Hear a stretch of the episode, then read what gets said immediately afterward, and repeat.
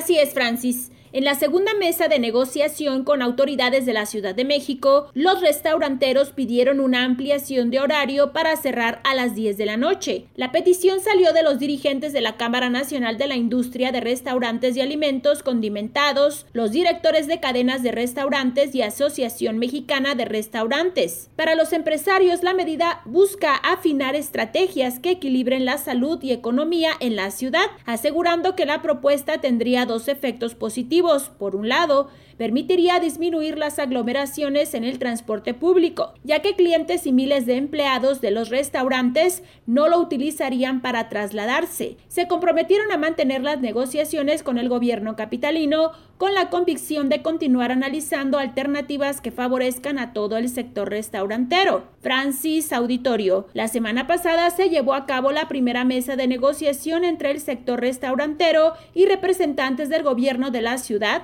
para abrir en semáforo rojo y evitar una afectación mayor a este sector. A partir de la contrapropuesta hecha por la industria, se permitió que los establecimientos reabrieran este lunes 18 de enero en terrazas y mesas al exterior, dando servicio hasta las 6 de la tarde. Sin embargo, desde la parte oficial local se dio a conocer que las propuestas serán discutidas con el Consejo Epidemiológico de la ciudad. Mi reporte.